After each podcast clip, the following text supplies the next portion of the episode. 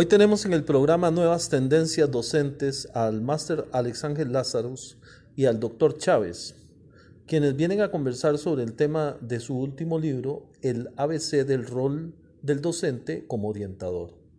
Muchas gracias, don Luis. Eh, mi compañero y yo hemos trabajado bastante tiempo en cuanto a lo que es la educación virtual y sobre todo dirigido a personas eh, adultas.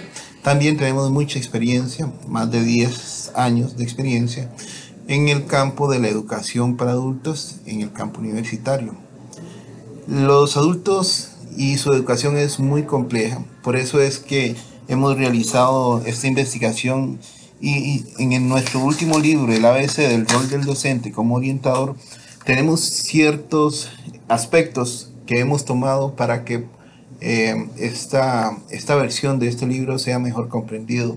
El señor eh, don Michael Chávez, que es mi compañero, el coautor de este, de este libro, nos puede relatar un poquito más sobre la experiencia que él ha tenido. Muchas gracias, don Alex Ángel. Es importante eh, tomar en cuenta y, hay que eliminar ese paradigma en cuanto a la educación de adultos. Eh, al hacerla muy eh, asociada o asociativa con la parte de los niños. El adulto es muy diferente en el, en el aprendizaje y ocupa más motivación que el, que el niño, porque el niño aprende, digamos, por réplica. El adulto busca un proceso que le llene a nivel ya sea laboral, a nivel personal y le permita eh, extraer y, y, exponer a sus, a sus eh, allegados, ya sean compañeros de trabajo o la misma familia, eh, su aprendizaje. Sí, yo creo que es más que todo para, porque tenemos que tener la experiencia que ellos tienen y tenemos que aprender que con base a su experiencia tenemos que darle orientación para que la actividad sea mejor comprendida para que ellos puedan desarrollar mejor uh, las ideas que, que pueden presentar con respecto a los diferentes temas que se le traten. Y, eso, y eso es muy importante, Alexander. Cuando, cuando nosotros abarcamos en el libro este tema es porque el aprendiz, el adulto en, este, en, este, en estos cursos o estos, estos procesos de aprendizaje va a buscar lograr asociar lo que aprende o lo que asimila con su vida cotidiana. Entonces el, aprendizaje se vuelve mucho más eh, fructífero. ¿Por qué? Porque llega a poder aplicar ese conocimiento en, su vida diaria y le permite, en este caso, poder eh, generar criterio, que es algo importante y no, no solamente el tema de, de un proceso como tal, sino el poder interpretar la información.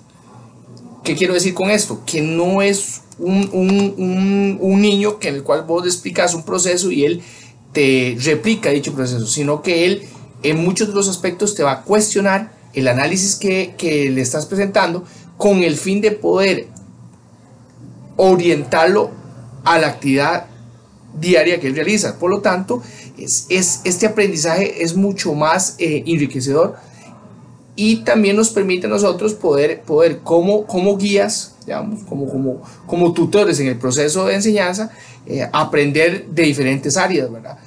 Porque tenemos diferentes tipos de estudiantes, ¿sabes? Es correcto, porque ya no, vamos a ver, el, el profesor ya no sería aquel que en el caso de los niños eh, va a ser como la persona que lo sabe todo y que lo puede replicar a sus estudiantes, ¿no? En este caso, el rol del docente se convierte en algo diferente, que es ser un facilitador, ya que debemos tomar en cuenta la experiencia, como les he indicado anteriormente, la experiencia que tiene cada uno de los estudiantes para poder asimilar los, em, qué sé yo, el aprendizaje que se quiere inculcar. En, en el caso de adulto, el aprender es diferente, como usted lo indicaba. Igual el profesor que va a tratar de guiar a sus estudiantes en la, eh, en enseñanza de adultos debe ser diferente. Ya porque tiene experiencia en, en las escuelas o en el colegio, en los grados juveniles, es completamente diferente a la hora de dar clases para los estudiantes eh, adultos, como lo hemos estado relatando. Y es importante agregar, tal vez, Alexander, en ese, en ese punto en específico, que tenemos diferentes tipos de, de, estudiantes, ¿verdad? Y nosotros, como rol de docente, tenemos que identificar ese, a cada estudiante, porque el aprendizaje de cada estudiante es, es, diferente, lo cual eh, requiere un esfuerzo adicional. Partimos de, de una educación que en años atrás era tenías a 40, 50 estudiantes, ¿verdad? Y les enseñabas de una misma forma y a veces veías que esas personas eh, se quedaban. ¿Por qué se quedaban? Porque eh, no todos aprenden de la misma manera. Entonces, el, el rol docente y en especial en, en, ámbitos virtuales, ¿verdad? Que, que, que también es, es un, un, proceso mucho más profundo, ¿verdad? Que lleva un poco más de compromiso, un poco más de interacción para que se pueda lograr el objetivo de, de, del aprendizaje con el adulto, eh, combinando estas características, el, el, el, rol docente o el papel de uno como tutor es el más relevante y el que hace que se logre el objetivo planteado en la transmisión del conocimiento. Muy bien. Eh, sí, don Luis. Dígame, doctor Chávez, de acuerdo con sus estudios, ¿Cuáles son los cuatro pilares sobre los que descansa el rol del docente como facilitador? Muy buena pregunta, Luis. En cuanto al tema de los, de los pilares, eh, vamos a mencionar eh, cuatro aspectos importantes. Eh, uno que no se escapa y creo que es uno de los que se debe trabajar es las características del docente.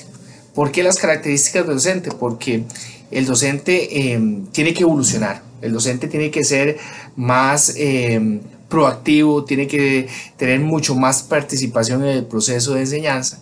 Y esto eh, implica para él, en este caso, un proceso de capacitación, de, de, estudios, de análisis, para que a la hora de enfrentar a, los, a este mercado, digamos, eh, de aprendices, que serían los adultos, eh, le permita a él eh, lograr los objetivos, dado, que son mucho más críticos los adultos en estos procesos de enseñanza. ¿verdad?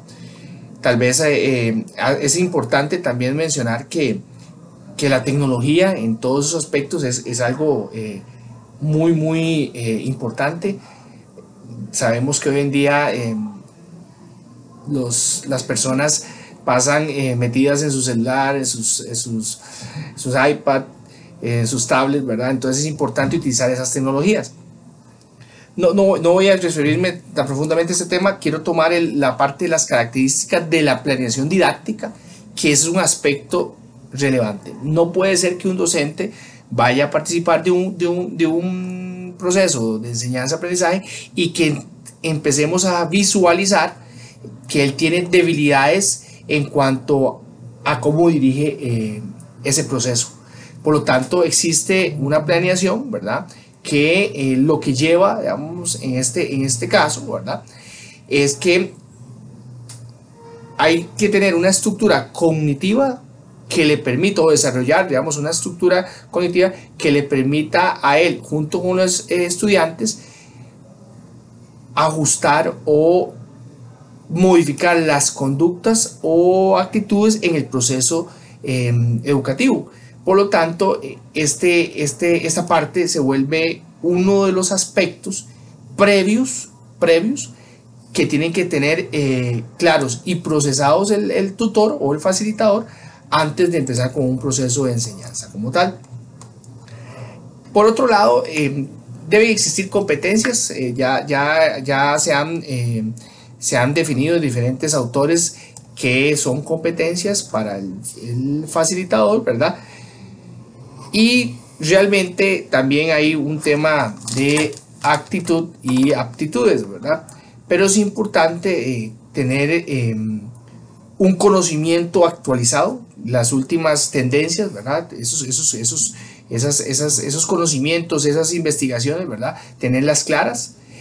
También conocer de los métodos de transmisión de conocimiento para efectos de poder eh, lograr, eh, dado que cada vez es más complejo el, el, proceso con los adultos, no, no, no, no aprenden o, no, o no interiorizan las cosas de la misma manera, a veces hay que, hay que y por lo tanto también hay que ver el, el, nivel profesional, ¿verdad? El, el, docente tiene que tener un nivel profesional que le permita eh, enfrentar diferentes escenarios a nivel educativo.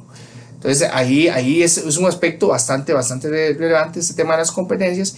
Y sin menospreciar este último punto que voy a, a indicar, viene la parte de un perfil del docente, digamos, ese, ese perfil idóneo que el, que el docente debe tener, el cual él, en este caso, tiene que tener ciertos, eh, ciertos roles, los cuales eh, podríamos resumirlos en tres principales, que sería el rol diseñador, el rol mediador y el coordinador. Entonces es importante en, la, creación de un perfil docente, en la creación de, un perfil docente, evaluar eh, o considerar, o considerar la parte de los rasgos cognitivos, y la parte eh, de procedimientos y la parte de actitudes.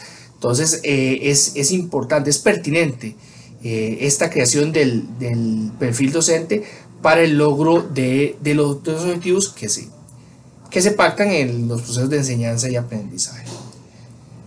También es importante, perdón que meta un poquito en, la exposición, también dentro del perfil de los docentes, es importante ciertas habilidades eh, propias de las personas, como es la pericia a la hora de, poder enseñar, la empatía, porque los adultos en su mayoría son personas que muchas veces salen de su hogar en las puras mañanas, hacen sus labores eh, cotidianas, salen de su trabajo y, qué sé yo, en el caso de Costa Rica salen a las 5 de la tarde y las universidades, en el caso de la educación para adultos en las universidades, comienza a las 6.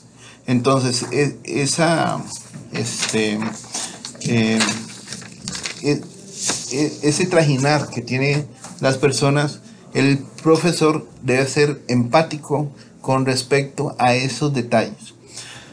Hay que mostrar mucho entusiasmo. Muchos profesores, perdón, muchos estudiantes llegan cansados de ese trajín.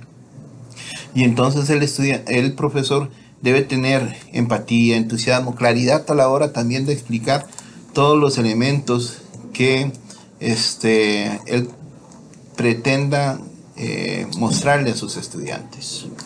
Ahí, voy a rescatar y la parte eh, de los cuatro aspectos mencionados por el Master Lazarus, la parte de la empatía. Es, eso es una parte muy, muy importante. El ponernos, como dicen, en los zapatos de la otra persona. El estudiante viene, eh, tiene ciertas características y tiene ciertas situaciones del día a día, lo cual puede eh, entorpecer el proceso de enseñanza. Por lo tanto, es importante que, que el profesor muestre esa disposición, esa, esa, esa posibilidad, esa, esa voluntad de ayudar, ¿verdad?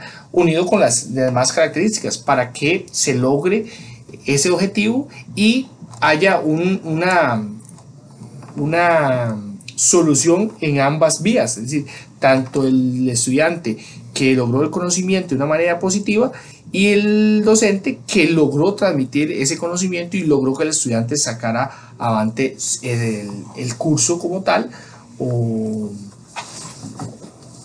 o el tema de análisis que se le plantea. Muy interesante, doctor Chávez. Y para continuar, el máster Lazarus, coautor del libro, nos puede explicar con relación a las características del docente, cuáles son las que considera más importantes. Gracias, don Luis. Vieras que esta pregunta es sumamente importante, ya que eh, el facilitador debe tener ciertas características, como es eh, permitir una fluidez en el aprendizaje del estudiante. Como facilitador debe considerar algunos aspectos. Como hemos dicho eh, mi colega Michael y yo, el proceso de educación de adultos no puede ser tampoco de muy largo eh, tiempo, porque los estudiantes llegan cansados de sus trabajos. No es posible que un estudiante después de elaborar sus ocho horas levanta, se levanta temprano, qué sé yo, cinco o seis de la mañana, entra a su trabajo a las ocho, las, y sale a las cinco de la tarde para entrar a las seis de la tarde.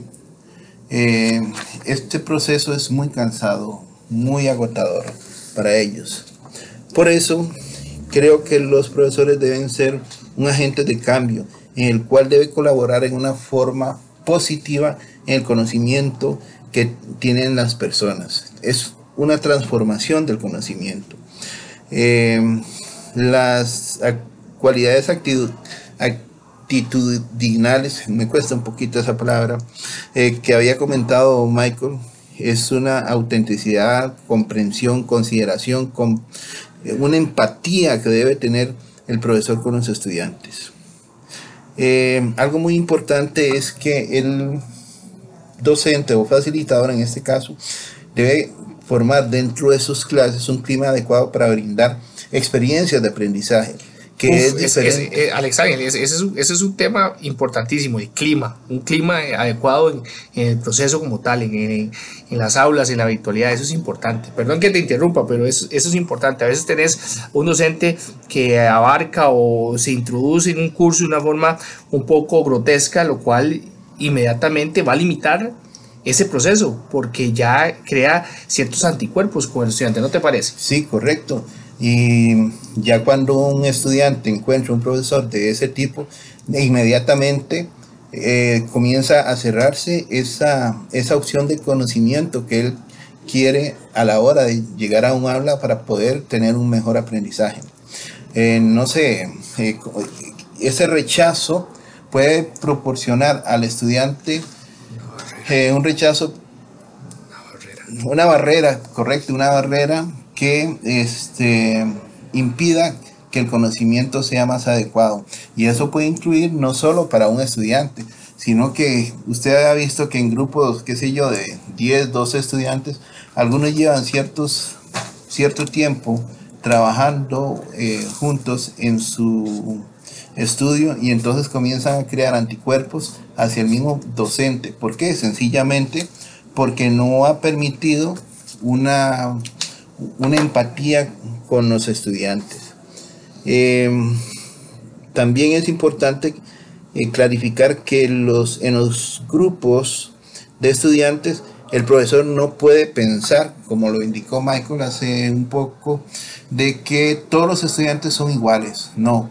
En el caso de los adultos, cada uno tiene sus experiencias diferentes y entonces el docente tiene que tener la capacidad de poder diferenciar esas diferencias eh, y poder que en torno a un caso, a un tema que esté presentando, que le permita al estudiante individualmente expresar sus conocimientos y en forma global esos conocimientos que van expresando cada uno de los estudiantes le va a permitir un mejor manejo de la información del tema que se está tratando.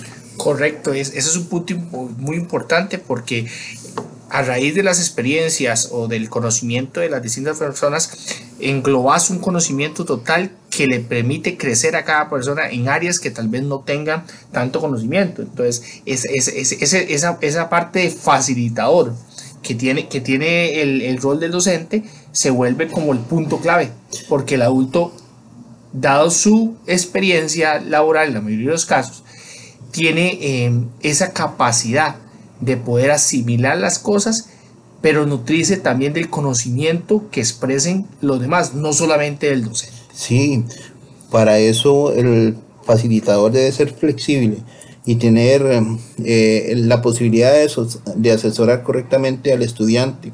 Como les he indicado, no todos los estudiantes son iguales, por lo tanto no todos los podemos tratar de la misma manera el facilitador debe comprender las diversas expresiones, eh, las actitudes, las emociones de sus estudiantes y tratar de canalizarlas favoreciendo un espacio de aprendizaje.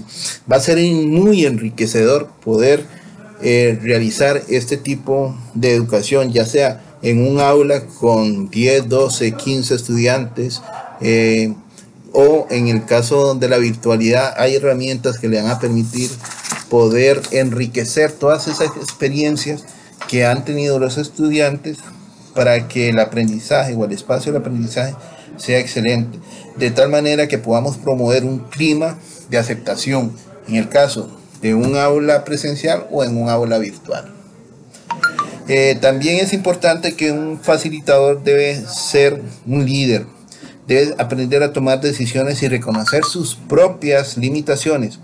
No es aquel que llega a decir, no sé, en algún momento, eh, cuando estaba en la universidad, me acuerdo de un tema que decía que había unos profesores que llegaban el primer día de clases y decían, eh, todos los estudiantes van a tener de 8 hacia abajo. ¿Por qué? Porque yo soy el que más sé, entonces solo yo voy a poder tener un 10. Mi asistente es el que un poquito menos sabe, entonces va a tener un nuevo 9, pero todos ustedes las notas mínimas que van a, máximas que van a poder obtener es un 8. Ya eso, ya eso crea una barrera. Es importante eh, resaltar esas, esas experiencias porque creo que todos en algún momento lo vivimos, ya estamos en una era muy distinta, ¿verdad? Pero eh, eso ya crea una barrera y ya predispone el estudiante, lo cual nos puede generar eh, conflictos. El tema del clima que hablamos anteriormente. Entonces es importante que ya el docente eh, de hace unos años ya no puede ser el mismo, ya tiene que tener una apertura, tiene, que ser más empático, tiene que tener eh, una relación más acorde al proceso que se está llevando. Ya no, ya no es el, docente de hace años que, que imponía y no, y no respetaba ni, ni aceptaba correcciones en, su enseñar. Entonces es, importantísimo esto, esto que mencionas, porque históricamente eh, todavía se mantienen algunas, algunos, erróneamente, algunos eh, colegas eh, docentes, y vos me podrás corregir, Alexander, que todavía creen que estamos en una, en una educación de ese estilo, lo cual es obvio que ya eso debe desaparecer. Definitivamente, porque eh, muchos se criaron y, se educaron en las viejas escuelas donde el profesor era el que imponía, el que decidía y punto. Los estudiantes no tenían ninguna este, forma de poder responder ante las críticas, ante las necesidades que tenían los, los profesores en este entonces. Hoy Hoy es completamente diferente. Y este, ya tal vez esos profesores que estamos hablando de, épocas antiguas se dedicaban nada más a la tiza, aquella eh, pizarras verdes. Em, ahora, desde hace unos, qué sé yo, unos 15 años de esas pizarras blancas acrílicas con un marcador y poner sus, eh, sus indicaciones, pero no, ya los tiempos cambian, la educación ha cambiado. Bueno, en teoría la educación ha cambiado porque hay herramientas, hay herramientas que permiten esa, ese cambio tecnológico para mejorar la educación. Y es importante, ahora que lo mencionas, ya uno trata de buscar ciertas herramientas como, como ya tener esas pizarras eh, o esos televisores táctiles para dar los cursos, ¿verdad? En el cual las imágenes son mucho mejores. Un día de estos me pasó algo muy interesante en el cual llevo la presentación y, la calidad del video no, del proyector no era, el, no era la mejor y entonces no se veía lo que se quería exponer. ¿verdad? Obviamente ya estaba uno acostumbrado a manejarlo a nivel de, de este tipo de, tecnología, ya pantallas táctiles y, realmente em, uno, uno, uno no, le gusta cómo se visualiza. Entonces aquí tenés que utilizar otras, otras técnicas o tratar de, de evaluar porque son circunstancias que dan en el momento. Pero definitivamente la tecnología hoy día me permite llegar de una mejor manera. Entonces cada vez vamos a ir mejorando esos procesos y las herramientas, como les decía al principio, ya el adulto de tecnología, cuidado y sabe más que uno. Entonces es importante también uno estar a la vanguardia de, de, los eh, métodos o, o, equipos tecnológicos para poder eh, estar en un proceso de, de estos de enseñanza. Sí, y, no hay que y hay que tomar en cuenta también de que ya no es aquel profesor que sabe todo, sino que ahora con las eh, tecnologías de información, y las redes sociales, la información, el internet, un estudiante puede encontrar diferentes versiones sobre un tema y al final el profesor es el que debe guiarlos para determinar si la forma o la información que se está presentando es la adecuada o no. Y, eso, y eso es claro. Es, voy a poner un ejemplo que para hacer, digamos, como, como algo que puede estar pasando similar en la parte de la banca cómo ha cambiado la parte de que ya las personas no quieren ir a, las instituciones, no quieren ir a hacer filas, todo lo quieren con plataformas tecnológicas, apps.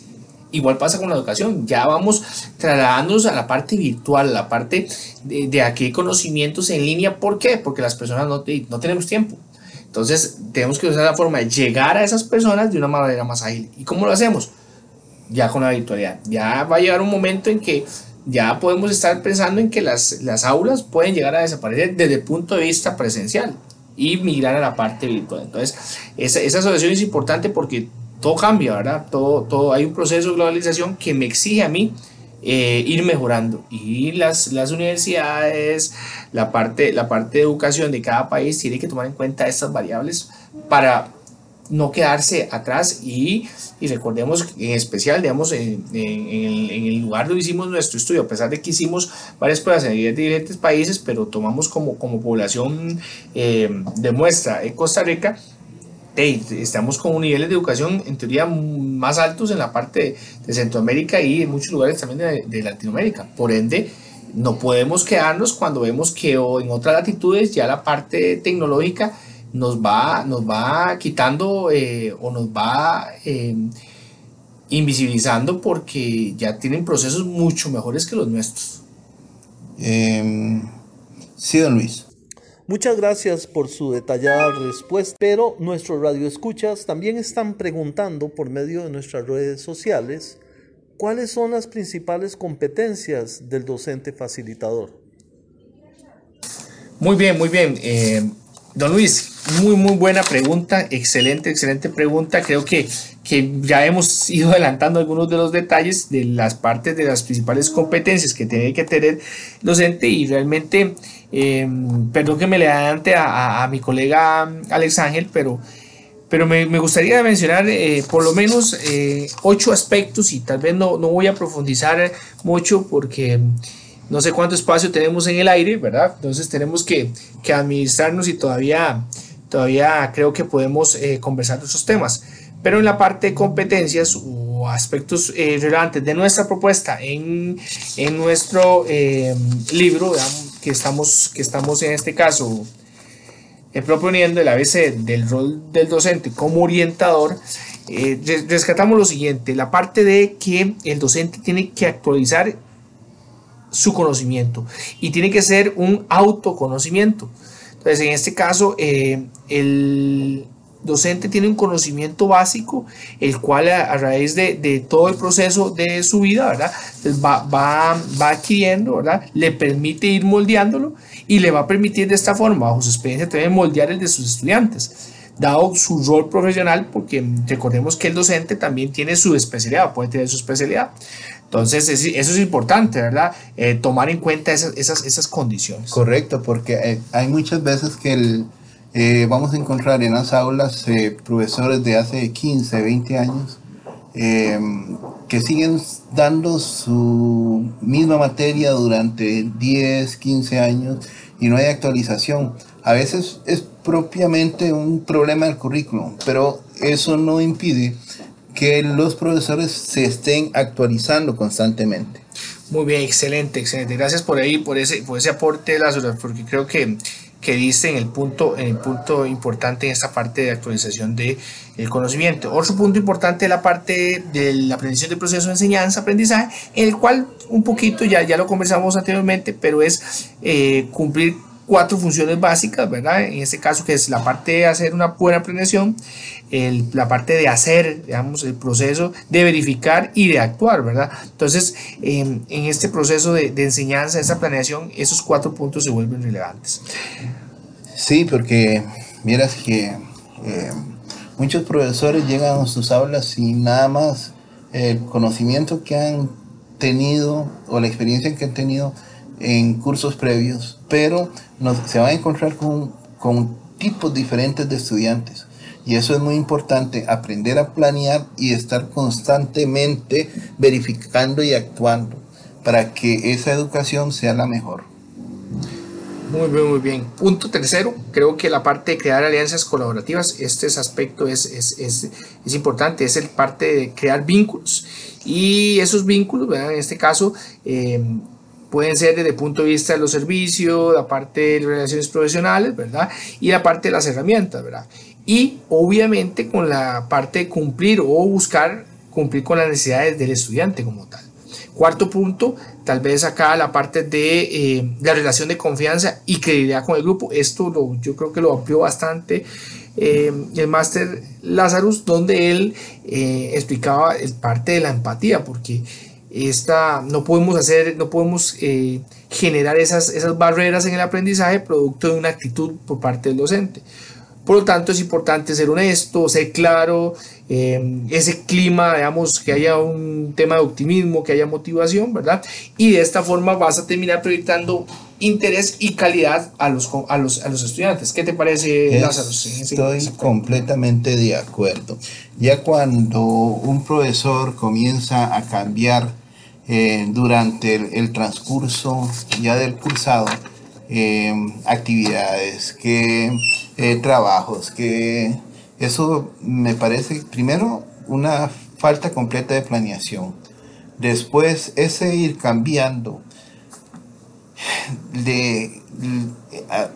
al, profesor le, le comienza a tener una, sé yo, una idea a los estudiantes desde que, desde el principio no fue honesto con los trabajos que iban a presentar, con la forma en que se iba a trabajar. La forma de evaluar, por ejemplo. La forma de evaluar esos, esos cambios que de pronto eh, más bien parecen que los, eh, que los profesores eh, llegaron, qué sé yo, con un día malo en su trabajo normal y llegan y dicen, no, hoy voy a calificar de esta forma. Eso le falta credibilidad, le falta respeto a sus estudiantes y a la misma clase. Y, esto, y esto conlleva al, punto número 5, que es la parte de eh, gerenciar de una manera efectiva los recursos. ¿Por qué? Porque eh, podemos tener dificultades como la que te mencioné la vez pasada, eh, de que no pude, digamos, tener una herramienta que me permitiera exponer de una manera más clara. Entonces tuve que recurrir de ahí a hacer un, ser creativo, ¿verdad? Y hacer alguna otra estrategia que me permitiera transmitir el conocimiento de una mejor manera. Entonces es importante que también el docente primero se prepare, ¿verdad? Pero obviamente en su capacidad él tiene que tener eh, reacción a las situaciones que se presenten. Como lo has dicho, en, eh, Alex Ángel, en el tema de que tenés estudiantes de diferentes enfoques. Sí, perdón que meta la cuchara, pero es muy importante eso que dijiste, que el profesor se prepare. Si el profesor está preparado para enfrentar su lección, si se le presentan diferentes problemas, esa preparación le va a permitir salir avante con sus clases, pero no improvisar así de pronto eh, un tema eh, que no está dentro de la planeación estructurada de la clase de ese día. Claro, y, eso, y eso, y eso me, lleva, me lleva a ver el tema del desarrollo, el desarrollo, del proceso de aprendizaje de manera grupal, porque los estudiantes en la parte de adultos, ellos identifican a veces esas, esas, esas, debilidades que tiene el docente. Entonces es importante que yo tenga eh, métodos y procesos claros que en este caso le genere una eh, conciencia o autoconciencia del grupo del proceso de aprendizaje y obviamente llegar o llevar al grupo a obtener esos resultados esperados. Eso, es importantísimo. Sí, perdón, usted se imagina a un profesor que no ha podido desarrollar eh, las técnicas propias para trabajar en un grupo. ¿Cómo se van a sentir esos estudiantes? Y, y, caes al tema de poder estimular la participación, porque si no lo haces, Alex Ángel, digamos, ¿cómo vas a pedir que tus estudiantes participen? Si el adulto no se siente, en este caso, motivado en función de esos eh, errores o, inconvenientes que tuviste eh, inicialmente. Entonces, la parte de estimulación es importantísima y, buscamos tener, digamos, como funciones o competencias importantes, que es el desarrollar las destrezas, en la parte eh, comunicativa, ¿verdad? En la parte de eh, respetar la diversidad de opiniones, eso es importantísimo, no podemos cerrar un tipo de opinión, y también poder tener la capacidad de gestionar los conflictos que se presenten, porque podemos tener estudiantes dentro del grupo que no eh, estén de acuerdo con la posición del uno o del otro. Me parece excelente esa, este, es, es, este punto, porque estimular la participación es quitarle también, como, no sé yo, qué sé yo, la pereza, este, la falta de ansia de estar en el aula. Eso es importantísimo. Usted se imagina eh, los estudiantes que no tengan ganas de estar ahí, qué sé yo, están nada más por cumplir, por decir ahí, estuve en el aula, estuve presente, ya sea en la parte virtual o en la presencial, pero no tienen esa ansia de, de, de, de estudiar, de ganar conocimiento, y esa parte de, obtener conocimiento aquí es el despertar el, el, tema que el estudiante desarrolle su propio criterio. Digamos, no tiene que decir, siempre decir sí a lo que yo le diga, sino generar su propio criterio, tener capacidad de, de, refutar em, alguna, algún concepto que no le parezca. Entonces es importantísimo generar ese criterio para que él llevarlo al último punto, que es que sea idóneo para tomar decisiones. ¿Por qué? Porque al final de cuentas el adulto se va a enfrentar a situaciones en el lugar de trabajo que le van a obligar a esa toma de decisión. Entonces, yo creo, yo creo que aquí eh, llegamos a, finalizando, digamos, este punto, es tener un pensamiento crítico, un pensamiento crítico que el ambiente sea asertivo, como lo mencionabas anteriormente, y potenciar al grupo, porque tenemos diferentes tipos de estudiantes del cual podemos hacer ese proceso educativo mucho más robusto, ¿verdad? Más enriquecedor, que le va a permitir extrapolarlo a la parte eh, personal, eh, llamémoslo en este caso ya sea familiar o laboral. Muchas gracias, doctor Chávez, por su respuesta y su amplia explicación. Para finalizar nuestro programa de hoy, nos gustaría que el Master Lazarus nos comente sobre el último capítulo de su libro y nos explique cuáles son los requerimientos para la creación de un perfil docente idóneo. Qué bueno, qué bueno. Eh, vieras que los facilitadores en realidad tienen sus diferentes roles eh, a la hora de desempeñarse como tales. Eh, algunos son diseñadores, mediadores, coordinadores. Eh, estos roles le van a permitir en el primer caso, eh, como lo había dicho al principio de la presentación, de, perdón, de esta entrevista, Michael, el rol de diseñador es cuando el docente puede planificar una actividad de formación en la cual debe incluir todos esos componentes de la planificación didáctica cómo están los objetivos, contenidos, situaciones de aprendizaje, guías de trabajo y evaluación. Esto le va a permitir al, al profesor estar dispuesto para dar una excelente clase, de tal manera que en el momento en que ya esté en su proceso de enseñanza pueda mediar, de tal manera que eh, pueda garantizar al estudiante esas eh, necesidades que él tiene para poder facilitar el conocimiento. Eh, al final de cuentas es una especie de negociación y conciliación entre los intereses, entre los profesores y los estudiantes. Eh, ¿Para qué? ¿Cómo, ¿Cómo el profesor puede recurrir a esto? Sencillamente hay elementos muy sencillos, perdón, la comunicación abierta, estimular la participación, utilizar diferentes técnicas que le van a permitir al estudiante identificar el conocimiento, facilitar el conocimiento. Por otro lado, el, el punto de, un rol de coordinador. Eh, es importante que el profesor pueda organizar directamente los espacios y actividades en la clase.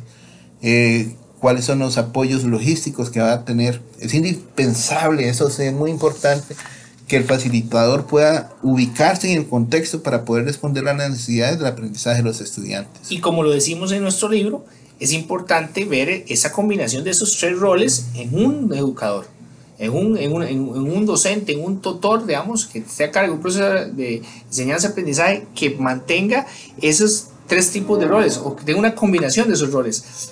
Obviamente existen procesos en los cuales se especializan a, a los docentes, pero es importante que él participe activamente en los tres roles como tales. No sé qué te parece a vos, Alexander, esa parte, porque creo que que no, no, no vamos a profundizar más porque si no casi estaremos exponiendo todo lo, todo lo más importante de nuestro, nuestro, de nuestro libro, ¿verdad? Pero me gustaría eh, que, que, profundicemos en, ese aspecto que, que, que, acabo de mencionar de la combinación de esos tres roles, ¿verdad? Es correcto. Un profesor que pueda eh, tener esas, eh, esas tres funciones o esos tres roles se puede considerar como un profesor idóneo para lograr que en su aula esté en primera instancia satisfacción del estudiante. Al haber satisfacción del estudiante, el proceso de aprendizaje es mucho mejor. Hay compañerismo, hay unión. No podemos ver a un, al profesor como separado de la clase, no. Debe estar compenetrado con los estudiantes para poder facilitar el conocimiento para esos estudiantes en la adultez, que no son los niños que están en algunas cosas con ansias de aprender a leer y escribir, no. Los estudiantes quieren desarrollar el conocimiento, aprender algo para poder potencializar ese conocimiento. E, excelente, Alex Ángel. Y, me parece que en la actualidad, tanto desde el punto de vista educativo como en la parte de investigación, nosotros tenemos que, que darle una orientación a, esta parte de estudiantes y formadores que le permitan adquirir un conocimiento, pero este conocimiento esté basado en, aspectos o puntos relevantes. Tal vez te dejo a vos ahí que, me recordes por lo menos algunos, menos cinco aspectos importantes referentes a, esta parte de, que te estoy, que estoy mencionando. Eh, qué barbaridad. Eh, vamos a tener problemas. Nadie nos va a querer eh, comprar el libro, ya que estamos eh, prácticamente poniendo toda la, eh, la carne en el asador. Pero, aún así. Pero aún así, como decís, creo que hay muchos apartados, muchos, muchos capítulos de su libro que amplían más sobre esos aspectos que le van a, que van a hacer que, que, que el lector em, se enamore de, de, de, esta, de, este, de, este, de este libro y más bien quiera más o nos solicite más bien nuevas actualizaciones, ¿no te parece? Claro que sí, eh, hay que, ver que en la actualidad las comunidades de aprendizaje, eh, de formadores, de estudiantes, de todo aquel que quiera empaparse más de los aspectos interesantes de la sociedad del conocimiento, eh, el, trabajar por la educación es unir la teoría y la práctica a través de la investigación crítica, poder desarrollar una cultura de colaboración entre todos. Como le dije, no solo el profesor, no solo los estudiantes, no todos juntos. Hasta las familias se verían involucradas y eso le va a permitir un mejor desarrollo grupal a toda su familia. Un estudiante que comprenda, que colabore, que construya conocimiento, le va a permitir a su familia también construir conocimientos y esto va a generar marcos conceptuales comunes y que va a permitir colaboraciones entre la docencia, la práctica y la familia. Y es importante indicar tal vez el tema de ese manejo de ese, de ese poder de conocimiento. Creo que nosotros tenemos eh, mucho potencial en, nuestras aulas, en, nuestras, en nuestros estudiantes, por lo tanto creo que como, como función final nuestra es poder potencializar, poder trasladarle el poder al estudiante dentro de nuestras aulas para que él se em, posicione y exprese de una manera asertiva el conocimiento adquirido y haga que los demás compañeros también logren eh, adquirir y procesar esa información de una manera, de una manera, de una manera positiva. Correcto, ahora con el poder de la internet, el poder del conocimiento que se encuentra dentro de esas vías, autopistas de la información, es poderosísimo el conocimiento. Nosotros como facilitadores, ¿qué es lo que vamos a, dar? Darle la semilla, pero la construcción del árbol de conocimiento va a ser propia del estudiante, lo que le va a permitir que dé maravillosos frutos. Muy bien, Alexander, me parece que yo creo que, llegamos a, un punto el cual nos gustaría tal vez que, don Luis nos, nos exprese em, una o nos o comparta con nosotros sus conclusiones de lo que hemos conversado hasta el momento, ¿verdad? Porque me parece importantísimo em, que el oyente logre captar de una manera eh, esencial con base a lo que Luis en este caso eh, ha compartido con nosotros el día de hoy, ¿no te parece? Correcto, correcto. Eh, yo creo que ya todo lo el resto de la de esta charla que ha sido muy interesante la podríamos dejar en, manos, de en manos de don Luis y de los televidentes y teleoyentes que por los eh, mensajes que hemos recibido por Facebook, por Instagram y por todas estas redes sociales, al parecer son muchas personas interesadas sobre este tema. Y además que vamos a dejar acá unas, unas copias de nuestro, de nuestro libro de autografías para que don Luis pueda en este caso eh, eh, lograr, digamos, trasladarlas a, nuestros oyentes, igual bajo las diferentes redes sociales que se pueda digamos, eh, obtener y puedan después eh, darnos a conocer sus criterios de acuerdo a lo, a lo o sus conclusiones de acuerdo a lo aprendido de, de nuestro libro. Perfecto. Les recordamos tal vez el, el, el, título del libro para que ellos en este caso eh, lo, lo, puedan adquirir en todas las librerías del país. Librerías del país es el ABC del rol del docente como orientador. Eh, los autores eh, Michael Chávez y Alex Ángel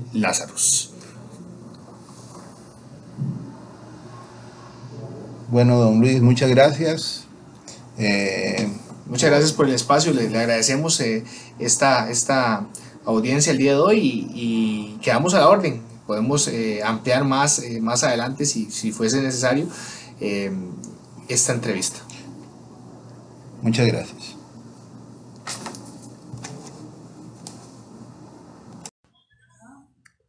Bueno, sin duda muy interesante este tema de los cuatro pilares que mencionan el máster Alex Ángel Lázaro y el doctor Chávez. Las características del docente, las características de la planeación didáctica, las competencias del docente facilitador y por último la creación de un perfil docente.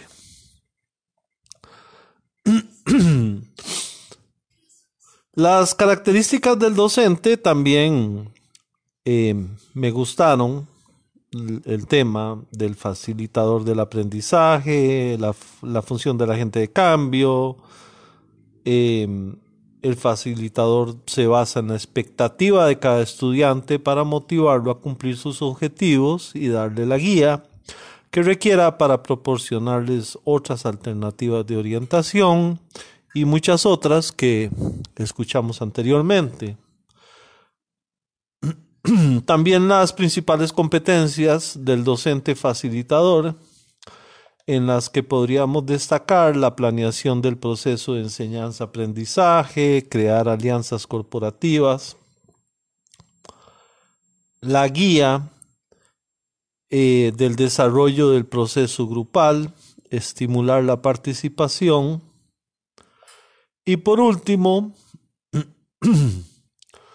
el rol de diseñador, el rol de mediador y el rol de coordinador, que vienen a aterrizar en la pericia, la empatía, el entusiasmo y la claridad. Podríamos decir que este es un resumen breve de lo que se habló por parte de estas dos personas sobre el tema del el docente como orientador. Bueno, no nos queda más que agradecer al doctor Chávez y al máster Lazarus por sus comentarios y explicaciones sobre su libro recién publicado, El ABC del rol del docente como orientador. Nos escuchamos en otro capítulo más de este su programa, Nuevas Tendencias Docentes. Hasta la próxima semana.